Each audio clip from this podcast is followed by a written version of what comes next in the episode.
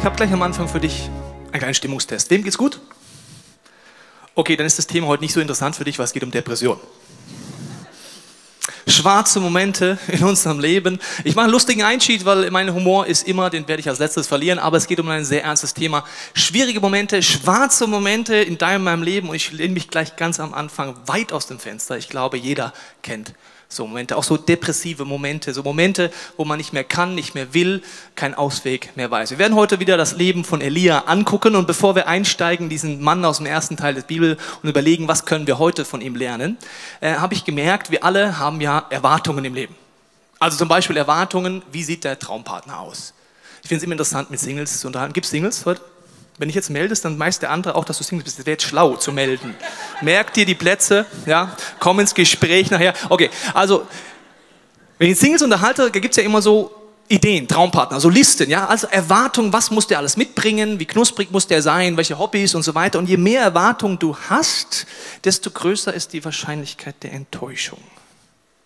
Du kannst auch Erwartungen haben an Ehepartner, dass man sagt, okay, was muss der alles bringen, wie muss der sich entwickeln und an Kinder, welchen Job sollen die mal wählen, was sollen die mal tun, äh, was sollen die anziehen und es fängt bereits im kleinen Alter an. Mein Sohn äh, hat letztens in meiner Frau war unterwegs und hat mir ein Foto geschickt von ihm und hat gesagt, er ist heute, er hat einen anderen Namen angenommen, er ist heute Tom und hat sich heute entschieden, dass er die Kleidung selber auswählt mit drei Jahren. Das sah sehr lustig aus. Eine äh, lange Unterhose, darüber eine äh, Deutschland-Fußballhose, dann ein Trikot, zwei Kappen übereinander und er war Tom, der beste Freund von Benedikt. Also als Eltern hast du dann vielleicht schon Erwartungen, das geht ja noch, ist ja noch lustig, ja, am liebsten wir so einen Zettel dranhängen, das hat mein Kind sich selber ausgesucht. Aber du hast Erwartungen. Und Erwartungen kannst du auch natürlich im Glauben haben. Wenn du sagst, du bist heute lebendiger Christ, hast du hoffentlich viel Erwartungen. Die Definition von Glauben der Bibel ist das feste Vertrauen auf etwas, was man noch nicht sieht. Das hieße ja gewaltige Erwartungen. Und je mehr Erwartungen du hast, desto größer ist die Wahrscheinlichkeit der Enttäuschung, auch im geistlichen Bereich. Wenn du sagst, du hast, träumst von etwas. Und das bei Elia auch so. Elia träumt, dass wenn er sich Gott zur Verfügung stellt, seine Berufung in die Hand nimmt, dass er als ein Prophet seinem Land, seinem Volk diese Botschaft von einer Liebesbeziehung mit Gott bringt hat er die Erwartung, die Sehnsucht, dass Erweckung passiert, Transformation, Revolution, Reformation, was für immer du einen Begriff auch verwenden magst. Übersetzt heißt das, dass Menschenmengen die Liebe von Gott kennenlernen. Das war seine Leidenschaft, das war seine Erwartung und seine Hoffnung. Dafür hat er alles gegeben, sein letztes Hemd, sein letztes, alles, was er geben konnte. Und jetzt steigen wir in diese Geschichte nochmal ein, äh, Kapitel 19, Vers 1. Ahab, das ist der König von Israel, berichtete Isabel, das ist die Frau von Ahab, alles, was Elia getan hatte, vor allem, wie er die Propheten Baals mit dem Schwert getötet hatte. Liebe Freunde, es ist eine Bildersprache, kein Schwert rausnehmen, niemand töten, das wäre ein Missverständnis der Bibel. Aber der Punkt ist der, Elia ist an einem Punkt in seinem Leben, wo du denkst, wow, ein Held Gottes. Das hätte ich auch mal gerne. Das ist wie bei so einer Bergtour. Wenn du eine Vision hast, die Veränderung, die Transformation, die Reformation, die Revolution und du gehst Schritt für Schritt und Gott bestätigt und macht Wunder. Also wie so eine Bergtour Schritt für Schritt. Also zum Beispiel hat er den Punkt, dass Öl und Mehl sich vermehrt. Das sehen wir in der Grafik in dieser wunderbaren Bergtour. Der erste Schritt, Öl und Meer, Gott, Meer, Mehl, vermehrt sich. Das heißt, Gott versorgt ihn übernatürlich. Dann tut er einen toten Jungen auferwecken. Der nächste Step auf dem Richtung, Erweckung, Power Gottes.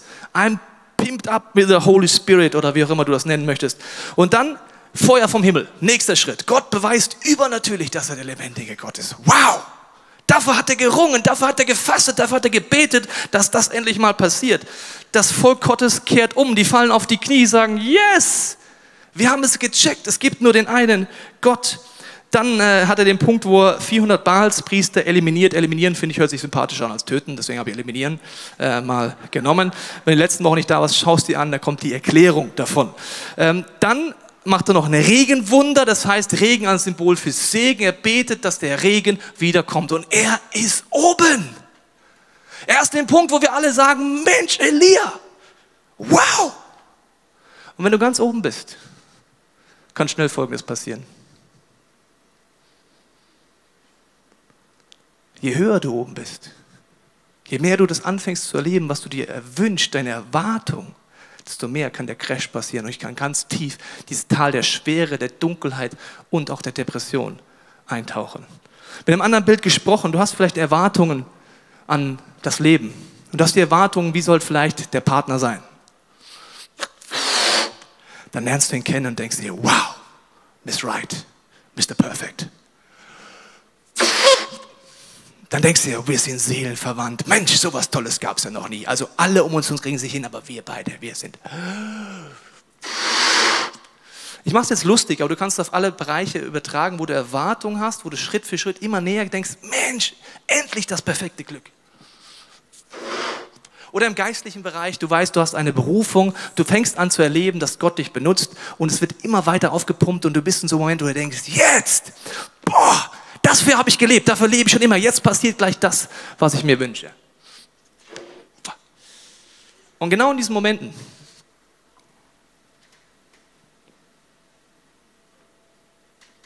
kann nur eine Sache passieren. Und alles platzt. Es kann einen Auslöser gehen. Bei Elia ist das auch so. Von jetzt auf gleich. Eine Frau ist im Spiel. Ich sage nicht immer, dass es immer Frauen sind. Habe ich nicht gesagt, gell? Eine Frau ist im Spiel bei der Depression. Da schickte Isabel einen Boten zu Elia, der ihm ausrichten sollte, die Götter sollen mich schwer bestrafen, wenn ich dir nicht heimzahle, was du diesen Propheten angetan hast. Morgen um diese Zeit bist du auch ein toter Mann, das schwöre ich dich, dich dir, du, ich schwöre dir, Mann. Meine Schüler schwören gern. Sagen, ich schwöre, ich schwöre Teichen, ich schwöre es wirklich so. Sag, was schwörst du? Schwörst du auf Vorhang, schwörst du auf Turnhalle, schwörst du auf Herr Teichen, auf was schwörst du? Ich schwöre halt. Ja, also damals war ich schwöre dir was anderes. Das hieß übersetzt, ich verspreche dir mit meinem ganzen Leben, heute Abend bist du tot. Und jetzt überleg dir nochmal die Bergsituation. Von außen betrachtet müssen wir sagen, Elia, das steckst du doch weg. Wie nächstes, oder? Mal ganz ehrlich. Oder? Das, ich meine, die Isabel. Du standst schon vor Ahab, du hast die Baalspriester besiegt, du hast Regenwunder gehabt, das ganze Volk ist schon umgekehrt. What is the problem? Elia wird jetzt sagen, Isabel, Gott spricht zu dir oder irgend sowas wird er gleich sagen, oder? Nee, Achtung. Ein kleiner Auslöser und dann heißt es, da packte Elia die Angst. Er rannte um sein Leben und floh bis nach Beersheba, ganz im Süden Judas. Er rennt weg, er bekommt Angst. Von außen kannst du übrigens so schwarze Momente so gut wie nie nachvollziehen. Von außen denkt mir Elia, was ist dein Problem? Dein Leben hätte ich mal gern. Wenn ich die Wunder wie du erleben würde, also ich würde vor so einer Isabel dann immer weglaufen, gell? Von außen betrachtet denkt man sich auch bei Stars, egal ob es äh, ein Fußballstar ist, der vielleicht eine Depression geht, man denkt von außen, wieso kriegst du eine Depression? Du hast das Geld, das ich nicht habe, du hast die Frau, die ich nicht habe, du hast ein Haus, das ich nicht habe und du hast zwei Autos, die ich nicht habe. Depression, schwarze Momente, kann man von außen nie nachvollziehen. Wir wollen uns heute angucken bei Elia, es gibt viele Auslöser, die können von innen rauskommen aus meinem Leben, durch externe Faktoren, oft eine Mischung aus verschiedenen Dingen. Wir schauen jetzt mal, wie es weitergeht bei Elia. Er rennt weg und das sind Momente, wo deine Seele der Meinung ist, Flucht ist das beste Verhalten. Das heißt, du rennst vielleicht vor einem Konflikt weg, du rennst vor einem Problem weg, du rennst vor dem schlimmen Erlebnis weg. Du versuchst auszublenden, dass ein wichtiger Mensch gestorben ist. Du rennst weg. Das ist der erste Schritt, wenn wir wegrennen, anstatt die Sachen anzupacken, ist der erste Schritt, dass deine Seele in ein tiefes Tal anfängt zu schlittern und zu schlittern. Wir schauen mal weiter. Dort ließ er seinen Diener, der ihn bis dahin begleitet hatte, zurück. Der nächste Schritt ist, nicht nur er rennt weg, also er geht es nicht an das Problem, sondern rennt weg, sondern er sagt noch zu seinem besten Freund, lass mich alleine. Das ist ein weiteres großes Warnsignal, wenn deine Seele der Meinung ist, es ist alles zu viel. Familie, Freunde, der Anruf, der gerade kommt. Und du ziehst dich zurück. Ein starkes Warnsignal, deine Seele geht Richtung tiefes, dunkles Tal. Du kannst keinen mehr aushalten, vielleicht du ziehst dich wie in dein Igel, in dein Schneckenhaus zurück und ein weiteres Warnsignal passiert dann folgendermaßen. Allein wanderte er einen Tag lang weiter bis tief in die Wüste hinein. Zuletzt ließ er sich unter einen Ginstestrauch fallen.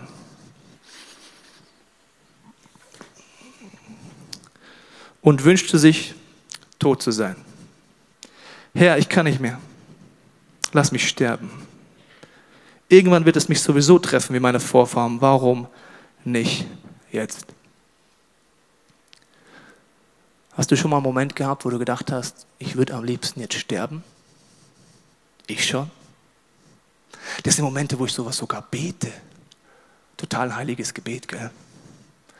Da ist ein Problem in meinem Leben oder eine Situation, wo ich denke, Gott, ich habe keine Kraft mehr, das kann nicht auch noch sein. Und dann bete ich sogar, Gott, ich hätte es mal einen Vorschlag. Mein Vorschlag wäre Exit, lass mich sterben. Hast du schon mal so einen Moment gehabt, wo du gedacht hast, ich würde am liebsten sterben?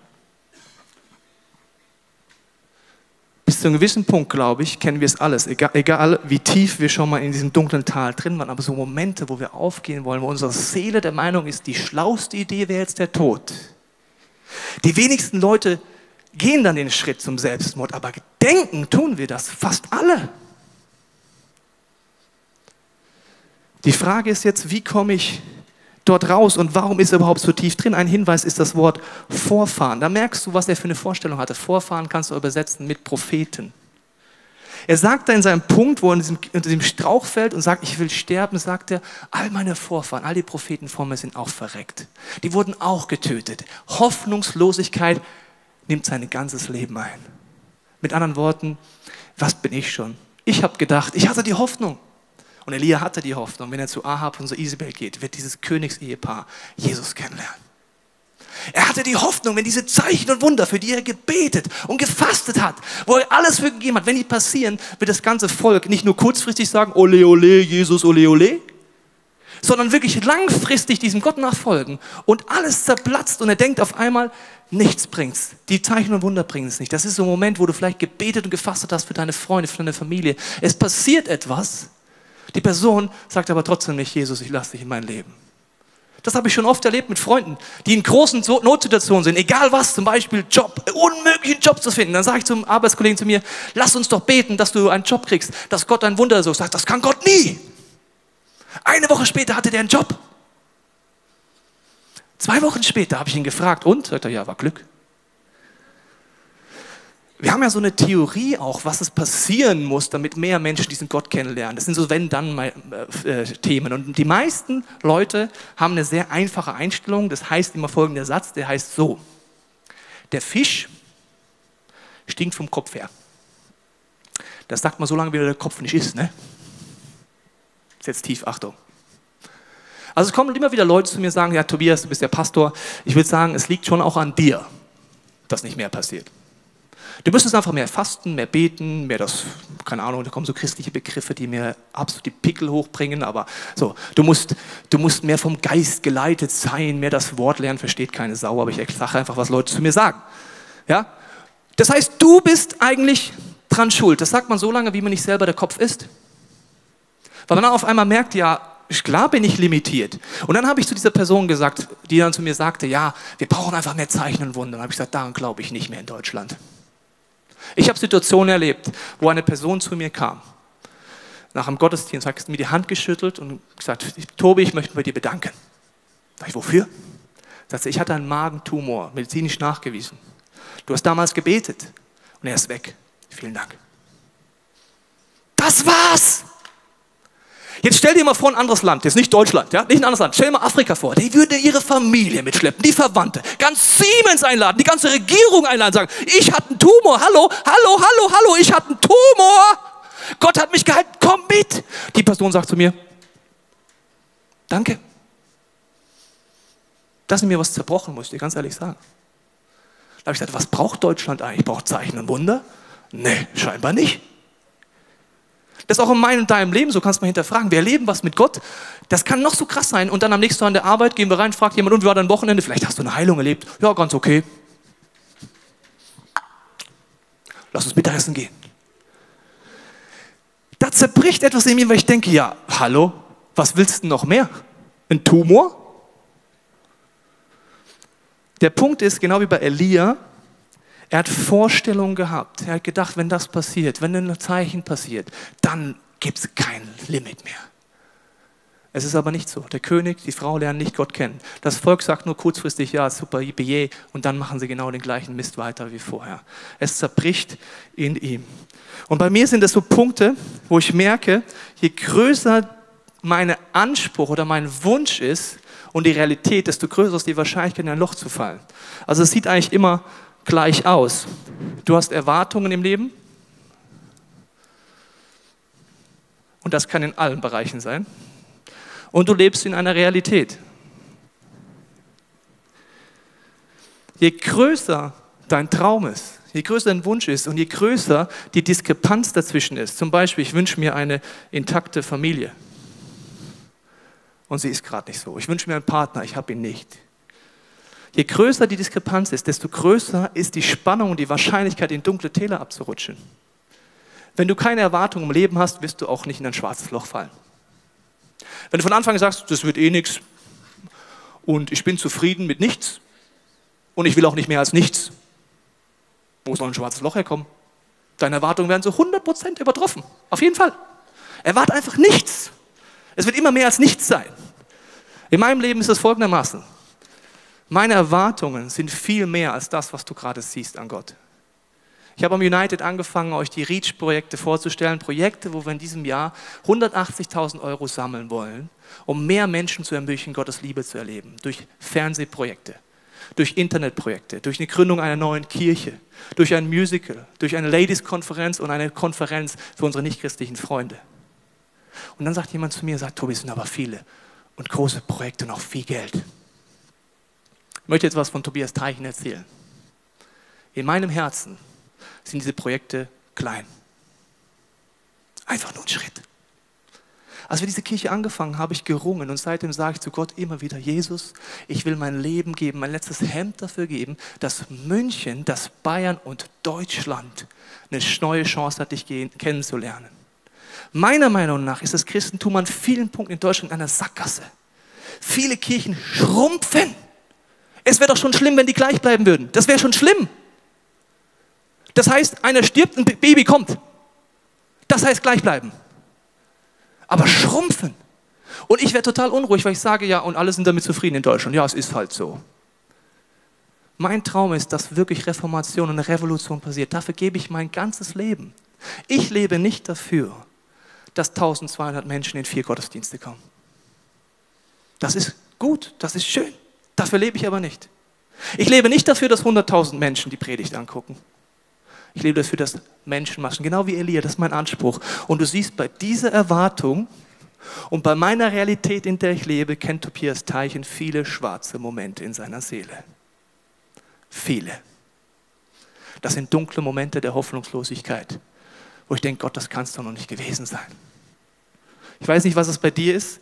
Du kannst es natürlich auf jeden Lebensbereich übertragen. Ich lese mal weiter, wie es weitergeht mit Elia. Vers 5. Er streckte sich unter den Ginsterstrauch aus und schlief ein. Plötzlich wurde er wach gerüttelt. Wenn man in einem tiefen Loch ist, braucht man oft jemanden, der einen wach rüttelt. Ein Engel stand bei ihm und forderte ihn auf, Elia, steh auf und iss. Als Elia sich umblickte, entdeckte er neben seinem Kopf einen Brotfladen, der auf heißen Steinen gebacken war, und einen Krug Wasser. Er aß, trank und legte sich wieder schlafen. Gott ist oft sehr praktisch. Wenn du wirklich ganz tief in so einem Loch bist, geht es um Essen, Trinken, Schlafen. Viel mehr schaffst du auch ehrlich gesagt nicht, wenn du wirklich in einem Loch bist und nicht so in diesen Vorboten, wo du noch leichter reagieren kannst. Okay, er macht das. Doch der Engel des Herrn kam wieder und rüttelte ihn zum zweiten Mal wach. Wenn du in einem Loch bist, hoffentlich hast du Freunde, die dich wachrütteln.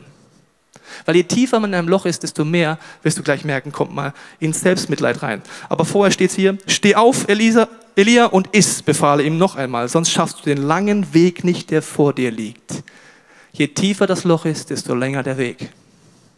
Je schneller du reagierst mit deiner Seele, je mehr du auf deine Seele aufpasst, desto weniger musst du einen Weg gehen, weil dunkle Momente gehören zu einem lebendigen Christen, meiner Meinung nach, dazu.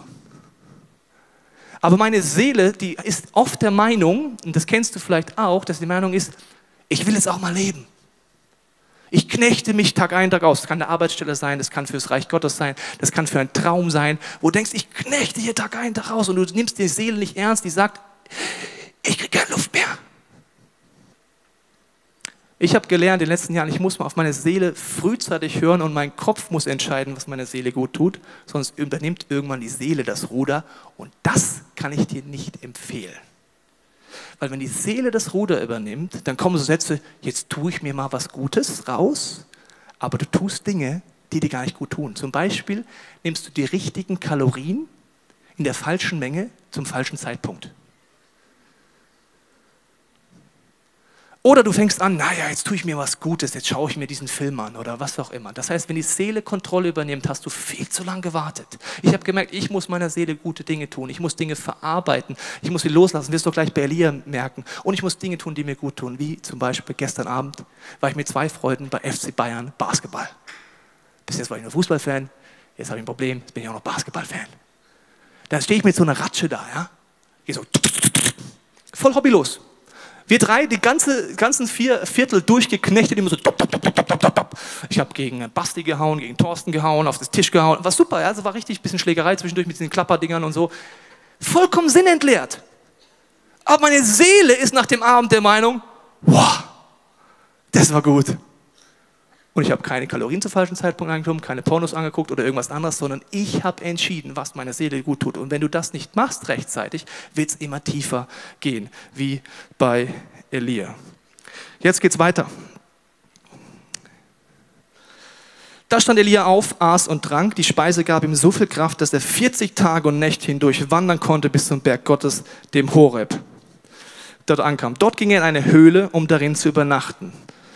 Er zieht sich in eine Höhle zurück, er geht an Berg Horeb, an den Ort, wo er weiß, ein Ort der Gottesbegegnung der damaligen Zeit. 40 Tage, 40 Nächte. 40 ist die Symbolzahl für Prüfung, geistliche Reife, für Erziehung. Es ist ein Prozess. Je länger du mit deiner Seele schlecht umgegangen bist, desto länger ist der Weg wieder raus. Ich habe dir ein Bild mitgebracht, durch was für eine Gegend er gelaufen ist. Das waren keine schönen, tollen Dinge. Zwischendurch mal eine Oase, ja, aber sonst war das Wüste. Und wenn deine Seele richtig schlecht geht, dann ist es ein Prozess, den ich durchgehe. Jesus sagt auch deswegen, ich bin der Weg, die Wahrheit und das Leben. Das ist oft ein Prozess, aus tiefen Momenten rauszukommen. Und dann geht es weiter. Plötzlich sprach der Herr zu ihm, Elia, was tust du hier? Also an deiner Stelle will ich jetzt eine Frage stellen. Wer hat ihm gesagt, er soll 40 Tage und 40 Nächte durchknechten und dahin laufen? Gott. Dann kommst du da an am Berg, ne? Und dann sagt Gott, was tust du hier? Sagt Gott, willst du mich veräppeln oder was? Was? Du hast gesagt, ich soll hierher latschen, jetzt bin ich endlich hier. Hallo, ich habe Depression und bin hier tief drin und sagst, was, was tust du hier? Wenn Gott so eine hobbylose Frage stellt, hat er meistens mehr vor, als man denkt. Er fragt nicht, was tust du hier? Das ist logisch. Er ist nämlich in einem Selbstmitleid drin, er ist in Opfermentalität drin, sondern er fragt, was tust du hier? Willst du einfach dich ausweinen? Darfst du machen. Was tust du hier? Willst du neue Kraft? Ist das? Oder willst du ernsthaft darüber nachdenken, deine Berufung wieder aufzunehmen und dir im Leben zu stehen? Jetzt kommt Elia. Elia antwortete, ach Herr, du großer und allmächtiger Gott, mit welchem Eifer habe ich versucht, die Israeliten zu dir zu bringen, diese Vollpfosten, die nie gehört haben. Es geht mir so auf den Sack. Denn sie haben, steht in meiner Bibel drin, tut mir leid, war es da nicht übersetzt, aber da steht es halt drin. Denn sie haben den Bund mit dir gebrochen, deine Altäre niedergerissen, deine Propheten ermordet. Nur ich bin übrig geblieben. Ich allein. Und nun trachten sie auch mir nach dem Leben. Wenn du in dieser Höhle bist, den Prozess aufmachst, wirst du erstmal in Selbstmitleid versinken. Wenn ich in meinem schwarzen Loch bin, dann möchtest du mir nicht zuhören. Weil Opfer Tobias Teichen, ich meine, Gott hatte gute Nerven, deswegen hört er mir zu, aber ist der Einzige, der da noch zuhören kann. Alle anderen denken sich, oh, was machst du denn jetzt? Weil von außen, wie gesagt, kann man es gar nicht nachvollziehen aber innen drin schon. Und das sind Momente, wo du denkst, bin ich eigentlich der Einzige, der immer bei der Small Group da ist? Bin ich eigentlich der Einzige, der nicht wegen jeder kleinen Krankheit absagt und beim Ministry noch einläuft? Oder ein Freund von mir letzthin hat einen ganzen Schwall an Emotionen in diesem Bin ich eigentlich der Einzige losgelassen. Er hat gesagt, Tobi, bin ich eigentlich der Einzige, der noch treu ist in der Ehe?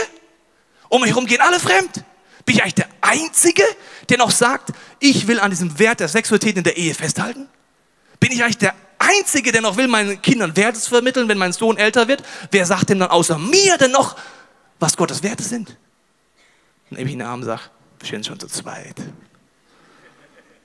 Und das Gleiche macht Gott übrigens mit Elia auch. Seine Perspektive, ich bin das Opfer, ich bin alleine. Und je mehr du ein Opfer bist, desto mehr habe ich ein Zitat gelesen, das absolut stimmt. Selbstmitleid bedeutet, sich an der Schulter des Teufels auszuweinen. Und der hat so viel Verständnis für dich. Und der bestätigt dich da noch drin. Der ist da absolut mal positiv, sagt, ey, du hast recht, du bist echt ein Opfer. Ey, Wahnsinn, so in Gedanken. Ja, ganz ehrlich, das schaffst du sowieso nie. Ja, das haben schon alle vor dir probiert. Was willst du eigentlich? Ja, ich gebe dir recht, lass uns zusammen hier. Wir sind schon zu zweit gegen dich. Also nicht nur du alleine, wir sind schon zu zweit gegen dich. Deine Gedanken und du. Wow! Gott geht auf Selbstmitleid, er hört sich's an, aber er geht nie drauf ein. Wusstest du das? Er sagt nie, ja, stimmt. Sondern er sagt etwas ganz anderes. Ich möchte kurz die Antwort vorlesen von Gott. Also er sagt, ich bin die, der Einzige. Da sagt er, Gott, komm aus deiner Höhle raus, tritt vor mich hin. Also er geht eigentlich gar nicht drauf ein. Komm raus aus der Höhle, tritt vor mich hin. Er sagt nicht, ja, stimmt, ich setze mich zu dir in der Höhle, wir weinen jetzt bis in die Ewigkeit. Komm raus! Elia. Und er hilft in die Perspektive zu wechseln. Am Ende des Kapitels, Vers 18, heißt es nämlich genau, wie ich zu meinem Freund gesagt habe, schau mal, du bist gar nicht der Einzige. Aber 7000 Menschen Israel lasse ich am Leben, sagt Gott, alle, die nicht vor Baal auf die Knie gefallen sind und seine Statue nicht geküsst haben. Elia, es sind 7000. Du bist gar nicht alleine. Und das sind Momente, wo wir Hilfe brauchen. Gottes Hilfe und Hilfe von Menschen. Menschen, die uns wachrütteln, wie diese Engel, wie ein Engel für uns sind, die sagen, lass uns die Perspektive wechseln. Das sind Momente, wo ich andere brauche, meine Perspektive wieder gerade zu rücken. Wie zum Beispiel eine E-Mail, die wir bekommen haben letzte Woche. Als ich so letzte Woche interessanterweise vor so einer Predigt erlebe ich oft die Dinge, über die ich predige, war schön in meinem schwarzen Löchlein drin und war das größte Opfer der Weltgeschichte. Und als ich da so drin war und mich bei Gott aufgeregt habe, habe ich eine E-Mail bekommen. Das ICF hat eine E-Mail bekommen, lese ich dir mal kurz vor. Und das sind Momente, Perspektive verändern. Hallo ihr Lieben vom ICF München. Ich möchte euch von Herzen ermutigen, weiter so die Kirche zu erfrischen und zu erneuern, wie es in euren Podcast rüberkommt. Wir sind eine deutsche Familie, die seit fast fünf Jahren in Shanghai lebt. Das ist ein bisschen weiter weg als Freising. Wir haben vier Kinder, alle Teenager, und seit ein paar Wochen schauen wir regelmäßig eure Predigten. Ich möchte euch sagen, dass eure Predigten uns sehr viel bedeuten. Wir waren an einem Punkt in unserer Ehe angelangt, wo es zwar immer wieder Aussprachen und Neuanfänge gab, die aber ohne Gott waren und daher fruchtlos. Durch die Predigten und die Gottesdienste, wo man sich als Mensch wiederfindet, dies aber in Zusammenhang bringt mit der Bibel, konnten wir einander von Herzen vergeben, hatten wieder eine gemeinsame Basis, sodass es wieder lebendige, fruchtbringende Gespräche gibt. Ihr habt dazu beigetragen, dass wir nach 25 Jahren Ehe nicht aufgeben, sondern es noch tiefer und wieder besser kennen. Das alles macht das Wort Gottes, die Bibel. Es macht so Lust auf mehr davon, weil man davon schon beim Zuhören spürt, da bewegt sich was lang Verlorenes in unserem Herzen. Da ist plötzlich eine Begeisterung und eine Sehnsucht nach genau so einem Leben. Wir hören aktuell die Serie Elia. Wenn ihr das hört, liebe Grüße nach Shanghai. Aber auch die Simpsons-Serie war einfach nur genial. Keine Geschichte aus längst vergangenen Tagen, sondern so aktuell, weil wir überall nur hören, nach unseren Gefühlen zu leben und auch zu entscheiden. Ihr habt es tatsächlich geschafft, unseren Blick wieder ganz und gar auf Gott auszurichten, ihn an die erste Stelle zu setzen und gleichzeitig wurde unsere Ehe wieder ein Ort von Liebe, Verstehen und füreinander Dasein, wo man früher nur auf sein Recht bestanden hat. Wir sind einfach nur glücklich, eure Podcast in 10.000 Kilometer Entfernung schauen zu können. Wir schauen sie mehrfach am Tag, immer wieder ist was Neues dabei für uns. Respekt vor allen Leuten, die so offen und ehrlich sind in eurer Kirche und ihre Schwächen, über ihre Schwächen reden. Aber noch wichtiger, euch zu sagen, wie Jesus sie befreit oder Stück für Stück herausführt, mit so viel Geduld, wie wir Menschen sie selten haben. Ich könnte noch vieles dazu sagen. Ich brauche in dunklen Momenten andere Menschen, die mir helfen, die Perspektive zu verrücken. Sagen, schau mal, Tobias, das ist eine Familie 10.000 Kilometer entfernt. Gott wirkt. Und trotzdem werde ich die Spannung nicht aufhören und sagen, ich gebe mein letztes Hemd dafür, dass Deutschland verändert wird, dass München verändert wird. Wenn wir bei Elia weiterlesen, sehen wir, dass Gott mit ihm den Prozess weitergeht. Er sagt, komm raus aus der Höhle, stell dich vor mich hin. Und das sind Momente, wo man aktiv werden muss. Und das merke ich besonders bei meinem Sohn, als wir letztens wieder unterwegs waren im Auto. Und er hatte im Moment nicht gerade viel Lust, mit drei Jahren Auto zu fahren. Und was macht man als Eltern, wenn bereits nach gefühlten zwei Millisekunden, nachdem man den Motor angelassen hat, dein Kind fragt, wie lang ist es noch? Du wirst kreativ. Ich habe ein Spiel erfunden, noch klappt das. Und das Spiel ist so, wenn es Beispiel sagt, wie lange ist noch Papa, ich will nicht mehr in diesem Sitz sitzen und so weiter. Dann sage ich, es sind noch 30 Minuten, aber ich weiß, mein Sohn kann mit 30 Minuten nichts anfangen. Das heißt, wir machen ein Spiel. Und das Spiel geht so. Ich sage dann, okay Benedikt, es sind noch 29 Minuten, wenn wir eine gelbe Tankstelle sehen. Hat Papa natürlich vorher schon gesehen. Mein Sohn hm, hm, hm, gesehen, da, gelbe Tankstelle. Ja, super, wir sind auf dem richtigen Weg. Wenn wir jetzt wissen wollen, ob wir auf dem richtigen Weg sind, müssen wir auf der Autobahn, No-Brainer, ein blaues Schild finden. Das kommt bestimmt. Ja, super. Dann manchmal ein bisschen länger, ja, blau, blau, blau. Da, wir sind richtig, Papa, wir sind richtig, ja, wir sind richtig, blaues Schild, super. Und das geht dann 30 Minuten so. Und wenn ich das so spiele, denke ich mir, genauso ist es in meinem Leben. Ich sitze oft in diesem Auto drin und je größer deine Wünsche sind, desto länger ist die Fahrt oft. Ne? Also Deutschland ist ja ein Stückchen, so länger ist die Fahrt. Und ich habe gemerkt, ich muss lernen, mit Gott es zu genießen. Die Spannung auszuhalten, selbst wenn du den Partner noch nicht hast, selbst wenn die Erwartung noch nicht erfüllt ist, selbst wenn ein Traum zerplatzt ist und zu sagen, okay, ich bleib dran. Und ich habe es mit Gott angefangen, auch ein Spiel zu spielen, weil ich mit meinem Sohn auch spiele. Ich sehe etwas, was du nicht siehst. Das spiele ich gerade mit Gott. Das geht so. Gott, ich sehe etwas, was du nicht siehst. Das ist eine neue Location, die bräuchten wir. Ha! Siehst du es auch? Tolles Spiel, kannst du mal machen. Also ich habe noch keine Antwort bekommen, aber ich spiele das jetzt mit Gott. Weil ich habe mir gedacht, ich kann es sowieso nicht groß ändern. Das heißt, ich fange jetzt an, mit Gott ein bisschen die Fahrzeit zu verkürzen.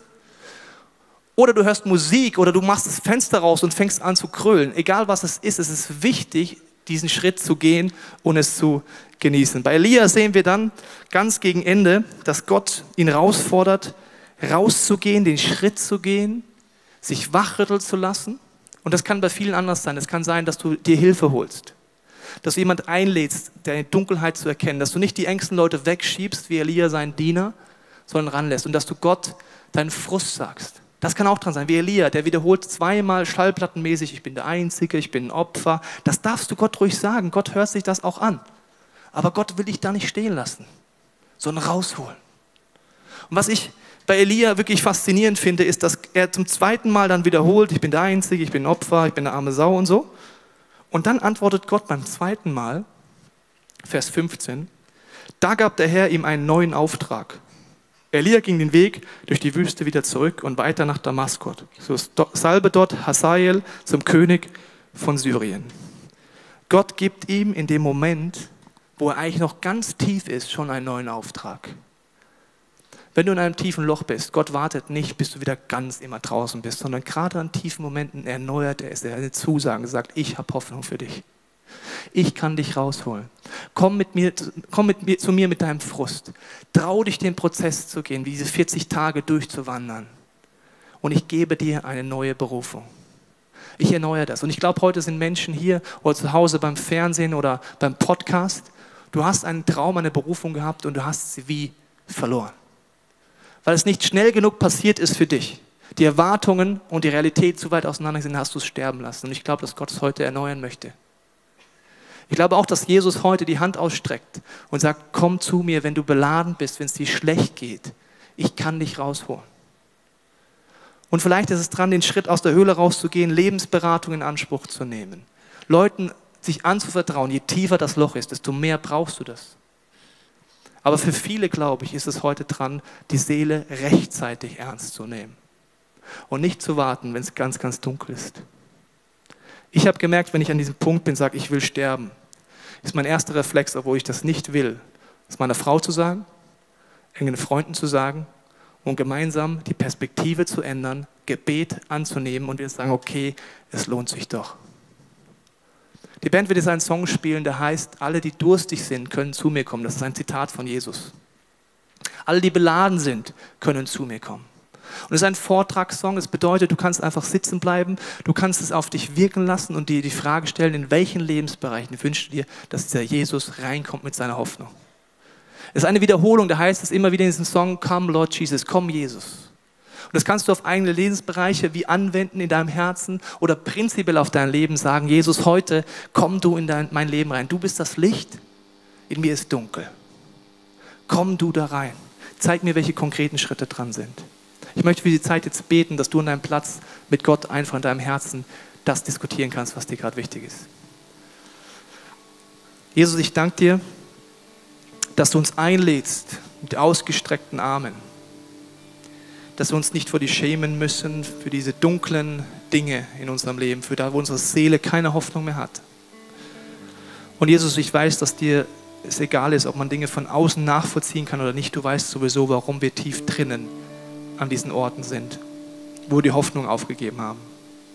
Und ich bete Jesus, dass du jetzt in den nächsten Minuten unser Blickfeld aufmachst und ich breche den Kraft dieses Geist der Schwere, der Schwermut und der Lethargie über deinem Leben dass du nicht mehr geknechtet bist davon, sondern dass du aufstehen kannst und aus deiner Höhle der Schwere in diesem Lebensbereich oder prinzipiell in deinem Leben aufstehen kannst, dann kannst, Jesus, hier bin ich.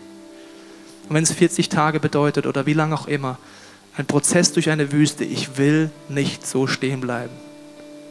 Und Jesus, ich danke dir, dass du diese Minuten nutzen wirst, um Berufungen zu erneuern. Glauben freizusetzen, auch für unsere Stadt, unser Land oder für kleine Parts, die wir einnehmen dürfen.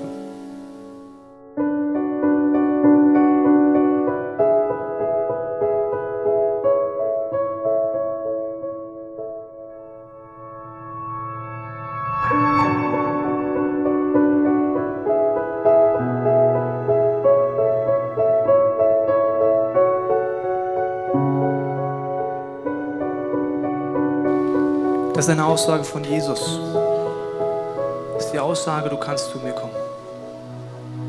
Das Geniale für Gott finde ich, dass man immer zu ihm kommen kann, dass er immer die Hand ausstreckt, sagt, komm zu mir. Und ich möchte jetzt alle die, die sagen, es gibt ein oder mehrere Bereiche, wo ich keine Hoffnung mehr habe, möchte ich einladen, eine Spannung zu erleben in deinem Leben, wo ich gerade trainieren darf. Dankbar zu sein und trotzdem die großen Ziele nicht aufzugeben. Ich glaube, dass beides möglich ist, diese Spannung auszuhalten. Und wenn du sagst, okay, ich habe gerade eine Jugendgruppe, vielleicht schaust du es zu Hause an, sagst, ich habe eine Jugendgruppe, wir haben vielleicht 20 Leute, dann sei treu bei den 20 Leuten. Vielleicht sagst du, meine Kirche schrumpft gerade wirklich und schaust diesen Podcast an. Dann sei treu mit den Menschen, die du hast. Das ist das Einzige, wo ich merke, wo ich wirklich Einfluss drauf habe, ist treu zu sein, da wo ich bin. Meinen Frust zu Gott zu geben und dankbar zu sein, die Perspektive zu ändern. Und dafür möchte ich beten dass Hoffnung in Dunkelheit reinkommt. In Lebensbereichen, bei geistlichen Bereichen, bei zwischenmenschlichen Bereichen. Und danach wird die Band uns an die Hand nehmen, ein paar gesungenen Gebeten, dir die Plattform zu geben, sagen, Jesus, hier bin ich. Komm mit deiner Kraft, mit deiner Licht, mit deiner Power an mich rein. Wenn es dir perfekt geht, kannst du die Zeit auch nutzen, für Freunde zu beten, wo du weißt, denen geht es gerade nicht gut. Ich möchte dafür jetzt beten und ich lade dich da ein, so aufzustehen, wenn du magst, weil wir danach gleich die Lieder singen. Und das ist wie so ein Schritt, wo man sagt, ich will aus meinen Höhlen auch wirklich raustreten.